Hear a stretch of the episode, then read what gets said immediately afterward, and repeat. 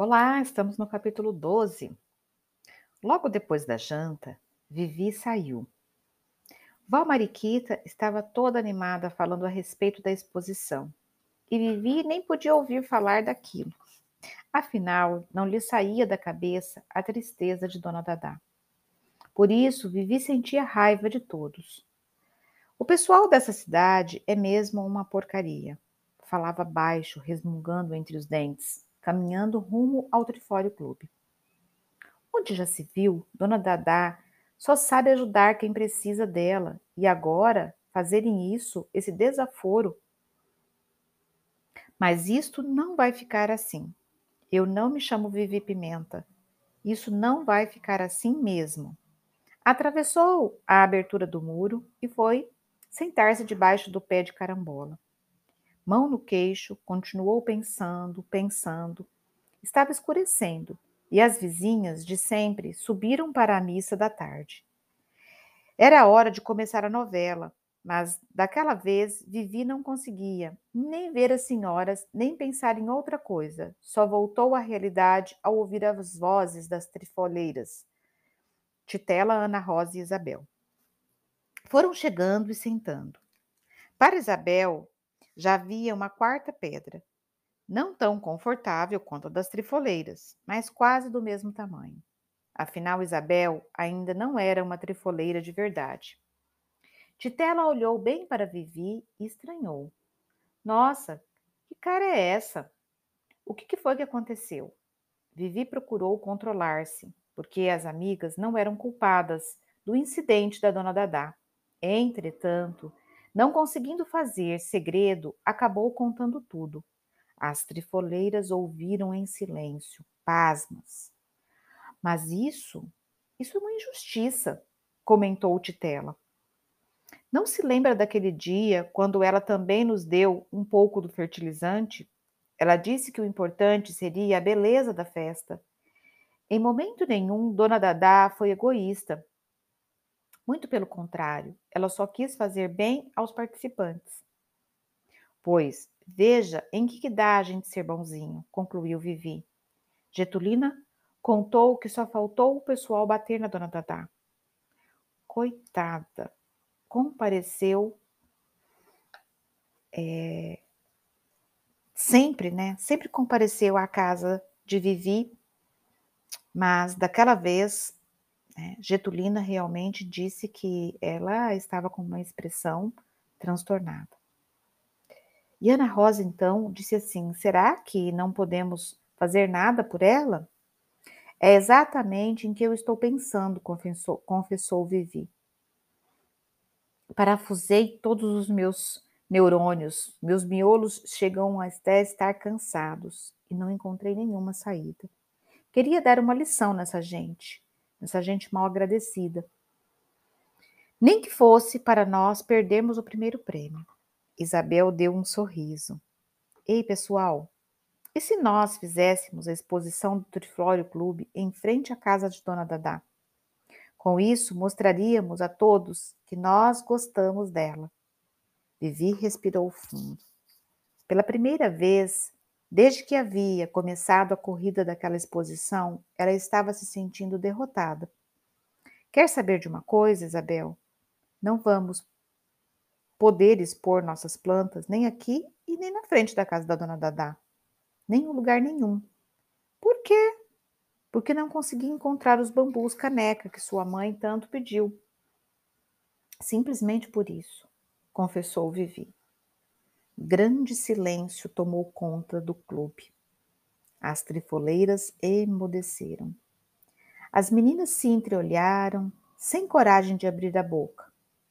Afinal, Vivi Pimenta era líder e se confessava derrotada, oficialmente anunciar o fim do mundo era, era a mesma coisa que anunciar o fim do mundo. Isabel suspirou alto. Continuou achando que, apesar de tudo, não podemos ficar com essas caras de quem comeu e não gostou. Apenas porque nós não conseguimos os bambus caneca. Disse: Mamãe sempre diz que não é porque um soldado morre que a guerra acaba. Vivi continuava imóvel.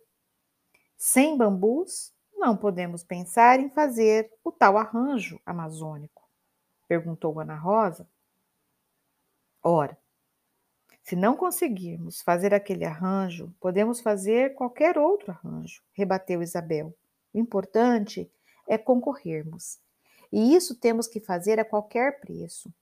Ou os demais participantes vão nos chamar de medrosas. Querem saber de uma coisa? Até amanhã temos bastante tempo para pensar. Havemos de descobrir outro modo para expormos as begônias de Dona Dadá. Há de existir um modo onde não precisemos de bambus caneca.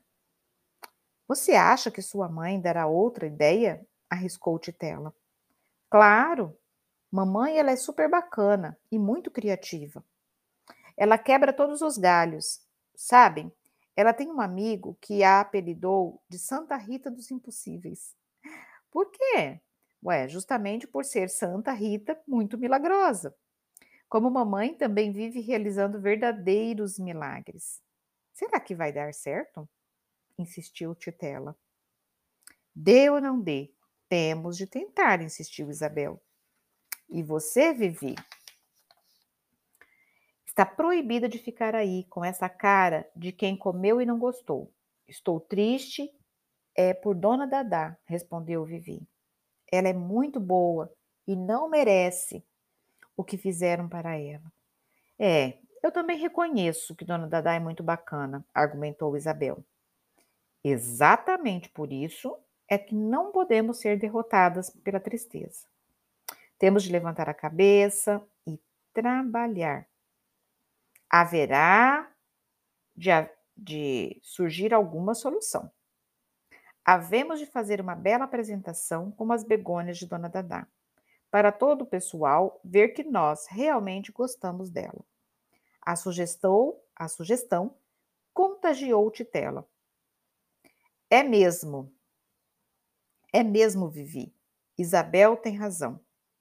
Mesmo que o Trifólio Clube não vença, se fizermos uma bonita amostra das begônias de Dona Dadá, entupiremos a boca desse pessoal mal agradecido. Claro que vamos fazer apoiou Ana Rosa, mais interessada e mais motivada. Vivi continuava com o um olhar mortiço. Temos de conseguir isso, Vivi. Tornou a insistir Isabel. É sim, acrescentou a Titela. Depois anunciaremos a todos que nós pusemos daquele fertilizante em nossos vasos e provaremos que as plantas não morreram. Será um modo de mostrarmos que Dona Dadá estava bem intencionada quando saiu por aí distribuindo saquinhos de fertilizantes. Vivi continuava impassível e Isabel abanando-se. Graças a Deus eu tenho espírito de carioca, concluiu levantando-se. Os cariocas são otimistas, corajosos e estão sempre prontos a topar qualquer parada. Sabe, Vivi, o que nós, cariocas, pensamos dos paulistas? Vivi não respondeu, apenas olhou. Nós achamos que vocês são frios e só sabem fazer coisas pelo dinheiro. E eu estou começando a achar que isso é uma grande verdade. Se fosse lá no Rio, com as outras minhas amigas, pensa que estaríamos aqui sentadas com essas caras. Hum, nada disso. O problema já estaria sendo resolvido. Aquele desafio foi o suficiente para fazer o sangue de Vivi começar a ferver. Vivi funcionava bem com desafios. Levantou-se com tamanha fúria que bateu com a cabeça no galho do pé de carambola. Outra vez, caiu sentada. Pois eu vou mostrar para você, Isabel, que os paulistas têm tanta coragem quanto os cariocas. Pipocas! E fique sabendo que nós somos melhores que todas as suas amigas lá do Rio. Nós vamos enfiar a cara nessa bagunça toda. E escute bem o que eu digo. Vamos provar a inocência de Dona Dadá. Essa é realmente a grande razão. Repetiu esfregando o galho que havia crescido na cabeça, ou, oh, desculpa, o galo que havia crescido na cabeça, onde eu tinha batido. Uhum. Ah, e começou a resmungar entre os dentes novamente. Hum, paulista só sabe fazer por dinheiro. Encerrou-lhe ali a reunião. E cada uma foi para casa com a incumbência de pensar em uma saída, em uma solução. Mas, das quatro, quem estava dando mais gostosas risadas era mesmo Isabel, porque ela havia conseguido fazer Vivi Pimenta reagir, dar a volta por cima, reiniciar a competitividade. A partir disso, tinha certeza, as coisas haveriam de melhorar.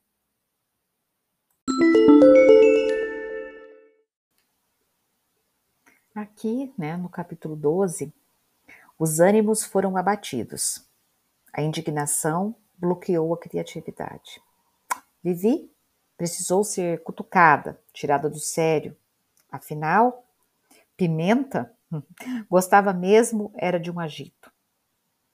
O que de fato começava a acontecer é que todas as trifoleiras foram contagiadas por um novo olhar, um novo, uma nova perspectiva.